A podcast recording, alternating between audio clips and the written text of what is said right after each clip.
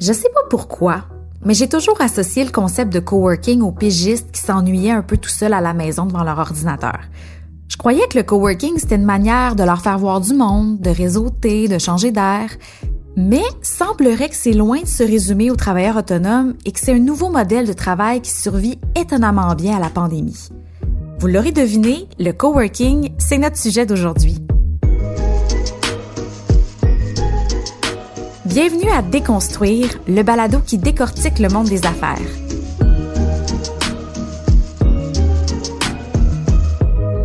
Je m'appelle Anne-Sophie Roy et aujourd'hui on s'intéresse au modèle du coworking d'un point de vue urbanistique. Et c'est d'ailleurs le but de cette série de balados-là, décortiquer des concepts du monde des affaires qui touchent de près la vie des gens. Et c'est une idée qui nous vient de l'École des sciences de la gestion de l'UCAM. On rejoint Priscilla Ananian, professeure au département d'études urbaines et touristiques de l'UCAM, directrice des programmes des cycles supérieurs en études urbaines et directrice de l'Observatoire des milieux de vie urbains. Bonjour Priscilla. Bonjour Anne-Sophie. Tout d'abord, j'aimerais ça savoir qu'est-ce qu'on entend par coworking, premièrement, puis c'est quoi l'avantage de cette formule-là d'un point de vue social? Donc c'est vrai qu'il y a un grand engouement par rapport aux espaces euh, de coworking. Donc il y a quelques années. Donc un espace de coworking à la base c'est un espace euh, de travail partagé. Donc ça, c'est qu'est-ce que ça rejoint en fait par rapport au, au concept de base. Mm-hmm. Mais ensuite, il y a euh, différentes modalités donc sur lesquelles je pourrais revenir par la suite. Mais donc c'est un espace partagé avec euh, des professionnels de différents horizons avec des métiers très divers et avec des facilités des services qui peuvent être associés à ces espaces en fonction de différents abonnements plus ou moins flexibles et qui peuvent aller même jusqu'à des abonnements euh, à la journée, euh, ce qui euh, donne la possibilité vraiment d'ajuster donc par rapport aux besoins des différents travailleurs. Hmm. ça, c'est des locaux qu'on retrouve un peu partout, des locaux qu'on loue là, à la carte là, ou comme vous dites là, avec un abonnement. C'est ça. Et donc, c'est des abonnements assez flexibles qui peuvent aller de, de la journée euh, jusqu'à vraiment avoir par mois ou même par année. Euh, donc, c'est en fonction des espaces. Hmm. Et d'où ça vient, ce, ce modèle-là? On voit que ça, ça devient de plus en plus populaire, mais quand même, ça, ça doit venir de quelque part. Alors là, c'est assez intéressant parce que il y a peut-être un, un, parallèle à faire avec euh, la situation qu'on vit présentement. Ouais. Euh, donc ça vient de Barcelone, donc première expérience euh, environ en 2008 euh, dans un contexte de crise économique que vivait l'Espagne. Et euh, c'était vraiment un modèle pour euh, à la fois assurer une plus grande flexibilité pour des gens justement qui n'avaient plus éventuellement d'emploi de, salarié et donc qui voulaient se trouver un espace de travail en dehors de la maison, mais aussi avoir des contacts, euh, avoir du, du, du réseau professionnel. Mm-hmm. Et donc ça a été euh, voilà, donc c'était né un peu, je dirais, euh, dans, dans, la débrouille. Et ensuite c'est devenu un modèle qui s'est perfectionné et qui s'est développé dans les, les 10-15 dernières années. Mmh. C'est ça, ça permet une certaine flexibilité, ça, ça permet aussi d'avoir un, un, un, réseau euh, de travailleurs. Fait qu'il y a tous ces avantages-là là, qui sont propres au coworking. En effet. Mais vous, vous êtes surtout intéressé au point de vue urbanistique du coworking. Alors, j'ai envie de vous demander qu'est-ce que, qu'est-ce que vous vouliez observer notamment du point de vue euh, urbain? Alors, euh, c'est intéressant parce que en fait, euh, il y a énormément de recherches qui se font en fait sur les espaces de coworking. Donc, comme je disais, donc il y a un engouement sur la place publique, mais il y a un engouement aussi dans, dans le milieu scientifique. Mais euh, la plupart de ces études se concentrent sur les aspects plus de sociologie du travail, de management, de gestion. Et donc, il y a pas forcément vraiment de, de, de, de recherche, ou il y a peu de recherches en fait qui s'intéressent entre les en fait les liens entre les espaces de coworking, donc les, mhm. ces nouveaux lieux de travail et la ville. Donc nous, euh, on a commencé ce, cette réflexion il y a quelques années, donc en 2017. Donc on a travaillé avec des collègues euh, en France et de fil en aiguille, en fait, on, on, on a développé un projet euh, beaucoup plus structuré et structurant en fait pour les, les prochaines années, donc qui est financé d'ailleurs par le, le, gouvernement fédéral, donc par le CRSH. Et donc notre approche c'était un peu différente de ce qui se faisait. Donc c'était vraiment de travailler sur le volet urbanistique. Ça veut dire que on fait l'hypothèse que ces espaces de travail ont une influence ou un impact sur le développement local des quartiers. Hmm. donc sur la vitalité des quartiers. Là. Exact. Et donc euh, cette vitalité, elle peut se répercuter à, différents niveaux. Donc elle peut euh, être présente dans euh, par rapport aux organismes communautaires, elle peut être présente par rapport à la valorisation du patrimoine, parce que certains de ces espaces se trouvent dans des bâtiments patrimoniaux, donc ce qui peut être intéressant. La vitalité commerciale aussi, donc tout, tout ce qui est consommation locale, par rapport à des cafés, par rapport à des restos. Et donc c'est un peu dans cette approche-là qu'on souhaitait en fait aller un peu plus loin parce que c'était pas encore euh, vraiment étudié. Et justement, est-ce que les, espaces de coworking, là, on en retrouve quand même pas mal en ville, dans les zones très urbaines. Est-ce qu'on en retrouve de plus en plus dans les zones euh, plus rurales, plus reculées? Alors, on a fait une cartographie évolutive, euh, je vous dirais, Anne-Sophie. Donc, depuis 2017, donc on, aux six mois environ, euh, on, fait des cartographies pour voir un peu comment ça évolue sur le territoire montréalais. Et euh, bah, d'une part, premier constat, donc c'est intéressant de voir qu'il y a quand même une augmentation significative du nombre. Hein. donc en 2017, on avait environ 35 espaces de coworking. Aujourd'hui, ben, malgré la crise, on a quand même 67. Ah ouais. donc ça montre, ouais, donc ça montre quand même une évolution assez importante. En termes de localisation, euh, je dirais qu'il y a une particularité, donc c'est-à-dire dans les premières années, donc 2017-2018, euh, même début 2019, quand on a fait nos inventaires, on voyait qu'il y avait une concentration dans les quartiers péricentraux, donc vraiment autour du centre des affaires. Donc il y avait, centre-ville. C'est ça. Voilà, on avait dans le centre des affaires, mais il y avait beaucoup, je dirais, autour du centre des affaires et donc euh, vraiment le long des lignes de métro, donc notamment la ligne orange. Hmm ça facilite le transport des travailleurs. Exact. Donc ça permet de, de se libérer un peu de l'automobile et de à la fois transport public et, mobilité douce. Et alors, dans le dernier inventaire que nous avons fait, on a vu qu'il y avait euh, il y avait un début de, de, de localisation excentrée. Donc vraiment à l'est et à l'ouest de l'île de Montréal, euh, des localisations qui, au contraire, ne sont pas greffées sur les transports en commun, mais qui mhm. sont plutôt connectées aux autoroutes. Ah, c'est plus des quartiers résidentiels aussi, là. Exact. Donc plus en, en, périphérie en fait. Mais euh, je dirais que c'est donc en termes de proportion, ça reste minoritaire. Donc la, la, grande majorité des espaces de coworking à Montréal se trouvent dans les quartiers péricentraux. Et qui, qui possède les espaces de coworking? Est-ce que c'est des grosses entreprises euh, qui en ont plusieurs ou c'est des, des petits organismes communautaires? C'est comment ça fonctionne? Alors là, euh, c'est vrai que ce qui se passe à Montréal, on, on, le constate aussi, mais on a, comme je disais donc tout à l'heure, on a eu l'occasion de travailler avec des collègues français, des collègues en Belgique, et, et là on, on, participe en fait à un réseau européen donc où, il y a tous les membres euh, de l'Europe en fait, euh, des pays européens en fait ensemble sur la question des nouveaux lieux de travail. Et donc, c'est un peu la même chose, c'est-à-dire qu'on a un peu deux familles. Euh, donc, on a d'une part des, des gros propriétaires, hein, donc comme WeWork ou Regus, qui sont des franchises, qui sont vraiment associés à un monde corporatif. Des gros, gros joueurs. Là, des très gros joueurs internationaux, en fait. Et on a de l'autre côté une diversité, et c'est ça qui nous intéresse particulièrement en fait dans la recherche, donc vraiment une diversité de euh, d'espaces de coworking qui appartiennent à, à, à, des personnes, je dirais, c'est pas forcément des, des, des, entreprises ou des franchises, donc c'est vraiment des, des, des gestionnaires d'espaces de coworking qui euh, prennent l'initiative en fait de développer ces espaces et qui euh, mettent vraiment beaucoup de leur caractère et de leur valeur dans la façon de fonctionner le modèle d'affaires. Hmm, un peu comme euh, l'Anticafé à Montréal, euh, il y a des coopératives aussi qui existent. C'est ça? Exact, c'est ça. Anticafé, temps libre, euh, Ecto, euh, voilà. Donc il y a toute une série de d'espaces en fait, et, c'est ça qui est intéressant, c'est que en fait il y a l'étiquette espace de coworking, mais quand on regarde de plus près avec la recherche, on voit qu'il y a une diversité énorme des modèles et des façons de faire des valeurs qui sont qui sont en fait euh, mises de l'avant et euh, c'est ça qui est intéressant c'est que ça donne vraiment une particularité euh, locale mm. au développement entrepreneurial et par rapport au quartier justement d'implantation.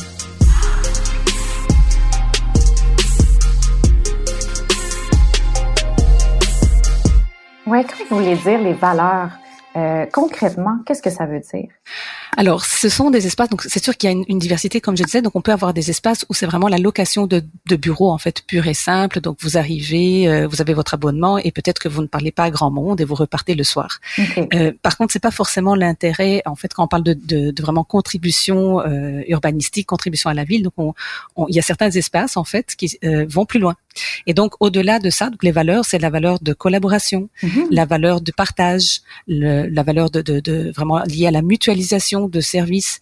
Et donc, ça permet dans un espace d'avoir euh, à la fois euh, donc d'avoir éventuellement de l'entraide, même donc de l'entraide professionnelle, euh, qui peut déboucher euh, sur des contrats plus formalisés. Hein, mm-hmm. Donc ça, ça peut se passer comme ça, et on, on, peut également avoir aussi une diversité de métiers. Donc on peut avoir à la fois un avocat qui côtoie un graphiste, qui côtoie un urbaniste, euh, et donc avoir différents métiers en fait qui n'ont pas ne se partagent pas forcément une niche spécifique, mais qui ont comme valeur euh, ben, justement la bienveillance, la collaboration, euh, le partage éventuellement ben, d'informations ou de données ou de ou de, de, de, nouveaux contrats en fait qui pourraient apparaître euh, si euh, des possibilités se, se, présentent en fait. Oui, mais c'est intéressant ce que vous dites parce que justement vous prenez l'exemple d'un avocat avec un, un graphiste. Euh, moi, je, c'est peut-être un, peu cliché, mais j'avais l'impression que les espaces de coworking c'était spécifiquement pour spécifiquement plutôt pour euh, les, les, les, les pigistes, les travailleurs autonomes. Donc c'est pas vraiment le cas là. C'est pas seulement le cas en fait. Donc euh, on a beaucoup par exemple l'économie sociale. Donc l'économie sociale c'est un créneau d'activité en fait qui investit beaucoup ce, ce type d'espace. Et donc c'est vrai qu'on a des pigistes, on a des travailleurs euh, euh, autonomes, mais on a aussi des salariés. Donc, on peut avoir des salariés qui, surtout dans ce temps de, de, de pandémie, en fait, qui peut-être n'ont pas les, en fait, soit pour briser l'isolement social ou bien parce qu'ils n'ont pas forcément les moyens de rester à la maison toute la semaine parce qu'il y a les enfants ou parce qu'il y a des rénovations ah, dans la bâtisse, voilà. Donc il y a toute une série de facteurs qui peuvent amener une certaine diversité, notamment pour des salariés. Et donc c'est ce qu'on voyait déjà avant la pandémie. Il y avait certaines entreprises qui négociaient avec des espaces de coworking pour que euh, leurs employés restaient par exemple une journée par semaine ou deux journées par semaine euh, dans un espace de coworking à proximité de la maison, hein, parce que c'est intéressant conciliation, euh, travail, famille, euh, réduction des temps de transport et tout. Et donc donc voilà pour pour ce, ce, ce, type, ce profil-là. Et nous avons également euh, des startups. Donc euh, des startups, euh, ça n'ont pas beaucoup d'employés là, finalement. C'est ça. Donc c'est trois quatre personnes euh, maximum, parce que dès que l'entreprise grossit, en fait, qu'elle se structure mieux, euh, davantage. donc là, évidemment, l'espace de corking n'est plus forcément le meilleur espace parce que ce sont des espaces qui sont pas très grands non plus. Mm-hmm. Voilà. Puis quand on est une petite entreprise comme ça, on sait pas trop si ça va décoller, ben on veut pas non plus signer un bail pour les 12 prochains mois. Ça, ça permet une certaine flexibilité aussi au, niveau de l'espace de travail. Tout à fait.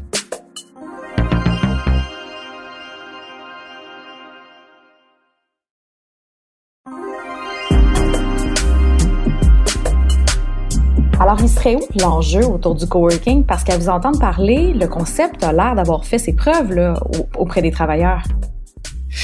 Alors, le nerf de la guerre, c'est euh, la question des loyers parce que c'est un modèle qui est assez vulnérable. Donc vous avez bien dit, donc on parle de, de flexibilité. Donc ça c'est l'atout principal. Et donc c'est ce que recherchent les petites entreprises, euh, les travailleurs autonomes et voire même les salariés qui veulent travailler une ou à deux journées en fait en dehors de la maison, mais aussi en dehors euh, du lieu principal de, de travail. Euh, mais le problème c'est que quelqu'un doit assumer cette flexibilité là. Mm. Et le gestionnaire de l'espace de coworking ou le propriétaire de l'espace de coworking, c'est lui en fait qui doit négocier avec euh, le, propriétaire du, bâtiment, donc par rapport euh, au baux, donc la durée des baux, par rapport au prix des loyers. Et donc c'est là où, ça me permet de faire le lien avec le volet urbanistique parce que généralement ces espaces de coworking sont dans des quartiers où il y avait une certaine abordabilité des loyers. Donc les loyers étaient mm-hmm. encore pas très très chers par rapport au centre des affaires. Ouais, mais ce sont des quartiers qui sont en pleine évolution, en pleine transformation, en revitalisation.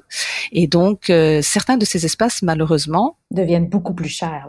C'est ça, et ils ont dû quitter, euh, ils ont dû carrément fermer leurs portes parce que c'était plus possible de rester dans le quartier, alors qu'ils ont contribué dans une certaine mesure, donc par euh, euh, le type de service, par justement toutes les activités qu'ils font, parce qu'ils font beaucoup d'événements aussi. Donc à l'époque, on pouvait encore en faire euh, des événements de formation, des événements en fait qui sont en lien avec les communautés du quartier, et donc tout à coup, ils contribuent au développement local du quartier, mais en, en, en contribuant et par rapport à d'autres dynamiques qu'on observe aussi, les prix augmentent Hein, donc c'est le phénomène d'embourgeoisement qu'on connaît bien au niveau résidentiel, et ça mais qu'on voit bâton dans les roues. C'est ça, exact. Hmm. Tout à fait.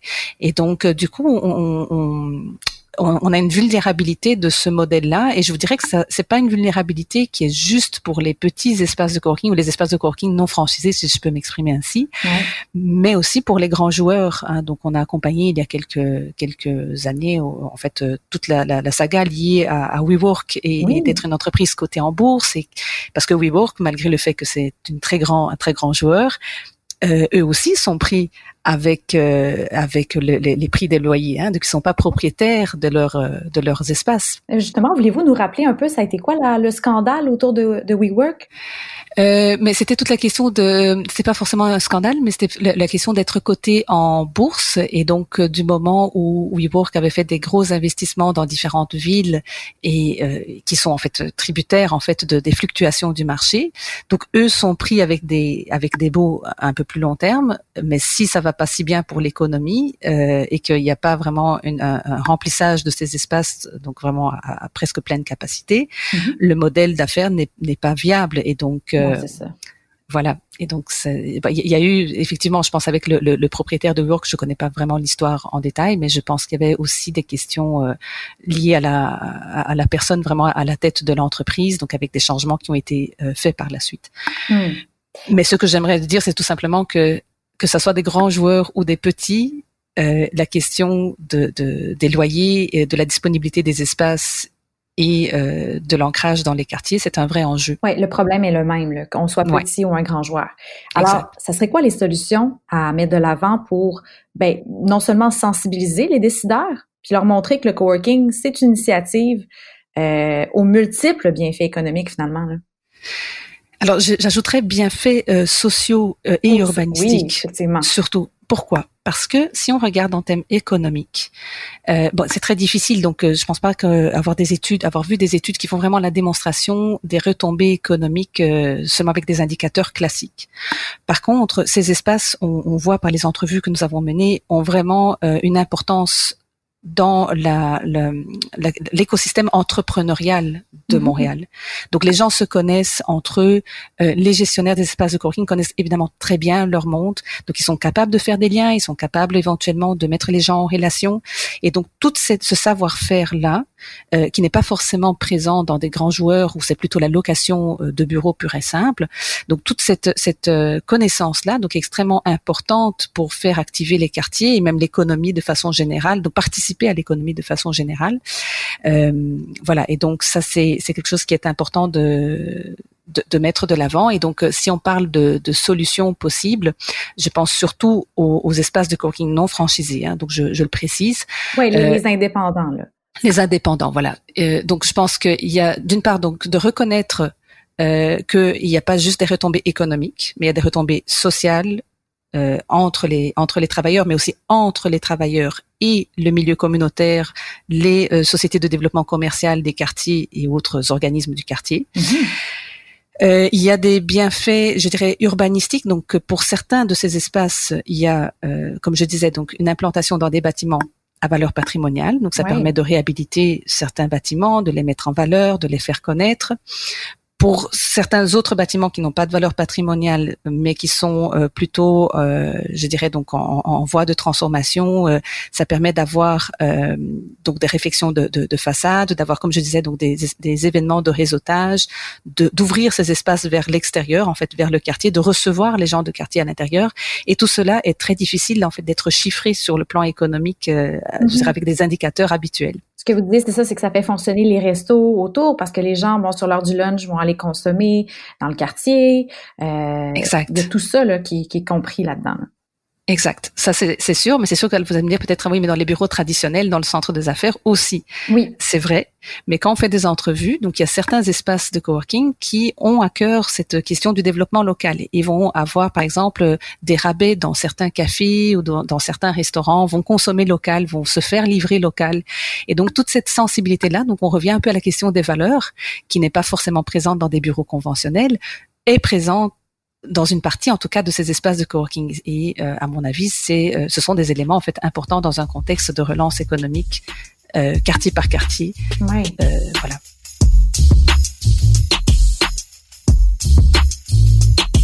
Donc, il faudrait comme créer un pont entre les villes, ou du moins les, les, les agents municipaux, et les gestionnaires des espaces de coworking, c'est ça? Tout à fait. Et c'est un peu la motivation de notre recherche, euh, je te dirais, euh, Anne-Sophie. Donc depuis 2017, euh, on a essayé, donc même pour construire la recherche, on a fait un groupe de discussion qui réunissait en fait certains gestionnaires d'espaces de coworking avec des fonctionnaires des arrondissements, mhm. du développement économique et de l'urbanisme.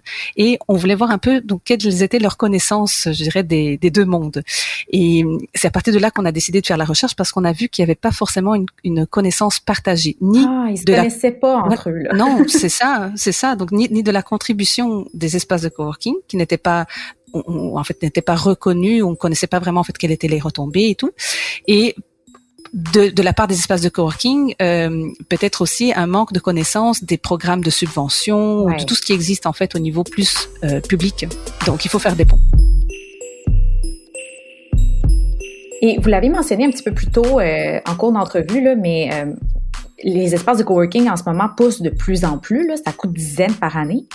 Est-ce que ces entreprises-là se sont fait couper l'herbe sous le pied avec l'arrivée de la COVID?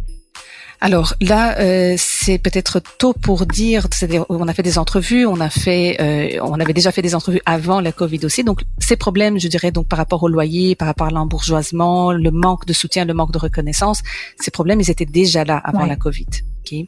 Avec la Covid, on constate que ça s'est intensifié. Et c'est sûr que ce sont des espaces qui sont encore plus vulnérables parce que comme ils n'ont pas forcément une reconnaissance Mhm. de la part des pouvoirs publics et même au niveau des statistiques. Donc, si vous regardez sur le plan des statistiques, Statistiques Canada, vous ne savez pas dire combien de personnes travaillent dans des espaces de coworking. C'est ça, Nous, difficile la quantité. On, ne sait pas, donc il n'y a pas vraiment une centralisation de ces données-là et tout. Et donc, euh, est-ce qu'ils se sont fait couper l'herbe sur le pied? C'est sûr qu'ils ont perdu énormément de clients, ils ont perdu des abonnés, surtout lors du premier euh, confinement, hein, parce que là, on savait pas trop. Il y a exactement un an, là, en avril 2020. Ouais. Exact. Et alors, on a fait une, une, recension. Alors, ce qui est intéressant, comme je disais, donc on a quand même encore 67 ouverts. Évidemment que cette euh, situation, elle est changeante. Euh, de, euh, je dirais de, à chaque semaine, il, faudrait regarder parce qu'il y a éventuellement des espaces qui soit sont fermés temporairement aussi, qui sont pas fermés définitivement, mais qui sont vraiment dans la débrouille. Hein. Donc, ils ont beaucoup de difficultés pour payer leur loyer. Donc, malgré les, les, les quelques programmes de, de, soutien en fait pour les loyers commerciaux, bah, la PCU pour certains qui étaient travailleurs en fait, euh, qui, qui, qui, avaient leur rémunération à partir des espaces de coworking. Mais euh, voilà, donc ça reste évidemment une difficulté. Les mesures de distanciation sociale parce qu'il y a plusieurs espaces qui continuent d'opérer parce que leurs membres font du service essentiel, donc ils sont quand même ils, doivent quand même continuer le travail euh, comme d'autres travailleurs. Et donc, il y a toutes des mesures de distanciation, ce qui a fait en sorte qu'on a réduit euh, ben, environ 20, on est arrivé à 20% de la capacité, je dirais, d'accueil de, ces espaces. Euh, par contre, ce qui est intéressant, c'est que un bon nombre de ces espaces ont aussi profité de, de, de de cette crise majeure en fait pour euh, repenser un peu leur modèle d'affaires, même repenser ah. euh, l'association, je dirais un peu plus hybride entre espace de coworking, accélérateur ou incubateur d'entreprise ou voilà d'avoir des, des, une diversité, je dirais quelque chose de plus hybride en fait et pas juste un espace de coworking.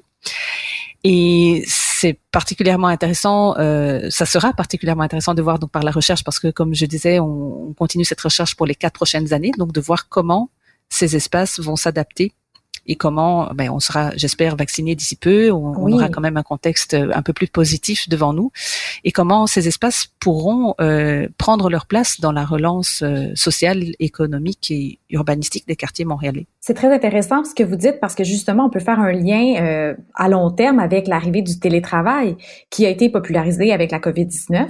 Donc, la question se pose, est-ce qu'on peut s'attendre à une recrudescence du coworking après justement la vaccination? Ou le télétravail euh, va continuer à avoir la cote? Alors, je, je suis d'avis que les, les, espaces de coworking sont devant une, une, très belle opportunité, donc à condition qu'il y ait une reconnaissance et je dirais euh, vraiment un meilleur arrimage avec les politiques publiques. Alors pourquoi je dis ça? Parce que on a fait un sondage, donc on a lancé un sondage auprès de 1700 travailleurs dans la région métropolitaine de Montréal en juin 2020. Et on demandait vraiment donc par rapport aux heures de travail passées dans les différents lieux, ben, avant et après le début de la pandémie. Et euh, bon, c'est sûr qu'il y a une, une, une, chute partout en fait dans les lieux, je dirais au-delà de la maison. Hein, donc on, on, a, on a bien vu ça et on a vu aussi qu'il y a eu une augmentation en fait de 10 à 20 de mais au niveau du télétravail, donc par rapport à ce qui se faisait euh, avant. Mhm. Euh, mais donc, ce qui s'annonce, euh, ben, évidemment, on n'est pas de, on peut pas en fait prévoir le, futur. on n'a pas une boule de cristal, mais on peut dire que d'après ce qu'on a vu et ce qu'on a entendu et, les entretiens qu'on a fait, qu'il y a quand même un modèle hybride qui se profile. Donc, c'est-à-dire hmm. un modèle qui où vous travaillerez euh, peut-être euh, euh, deux jours par semaine au bureau, un ou deux jours à la maison ou un ou deux jours dans un espace de coworking. et, et voilà. Et donc on commence à voir se profiler déjà. Donc comme je disais, donc il y avait déjà certains espaces de coworking qui négociaient avec des entreprises avant la pandémie pour accueillir leurs salariés. Et je pense que les gens ont goûté en fait à cette à cette façon de, de, de travailler avec un peu plus de liberté. Mais il y a la question de l'isolement social. Donc je pense que travailler vraiment toute la semaine à la maison, c'est c'est pas forcément une, avenue, mais de pouvoir avoir cette flexibilité là. Et je pense que les espaces de coworking, donc d'offrir un espace qui est en dehors de la maison, en dehors du bureau conventionnel et surtout proche de la maison, parce que c'est ça qu'on observe aussi. Les espaces de coworking sont euh, pour la plupart des équipements de proximité. Donc les gens font pas des kilomètres pour aller travailler dans un espace de coworking. Mm-hmm. Et donc ça c'est particulièrement intéressant parce que on, on peut imaginer donc de façon un peu plus prospective, qu'on pourrait avoir des nouveaux lieux de travail, pas simplement dans les quartiers péricentraux comme je, je l'ai dit, mais des lieux de travail dans des quartiers un peu plus résidentiels ou dans des quartiers qui sont vraiment en perte de vitesse euh, au niveau commercial par exemple, et donc d'avoir euh, euh, cette activation-là, je dirais, donc cette contribution au développement local plus que jamais. Hmm, ça va permettre d'avoir une belle diversité au niveau des espaces euh, de travail. On se contente pas seulement d'un lieu comme c'était le cas il y a quelques années. Maintenant, on peut se permettre vraiment de choisir le modèle qui nous convient le mieux. c'est quand même très intéressant d'un point de vue euh, social, justement, de voir euh, comment ça va évoluer, évoluer dans les prochaines années. Merci beaucoup, Priscilla. C'était très intéressant. Merci pour votre temps ce matin. Avec plaisir. C'était Priscilla Ananian, professeure au département d'études urbaines et touristiques de l'UCAM. Je suis Anne-Sophie Roy. Merci d'avoir écouté Déconstruire, le balado qui décortique le monde des affaires. Merci à Anne-Sophie Carpentier à la réalisation et au montage. Je vous rappelle que c'est une production de l'École des sciences de la gestion de l'UCAM et de Cube Radio. À la prochaine!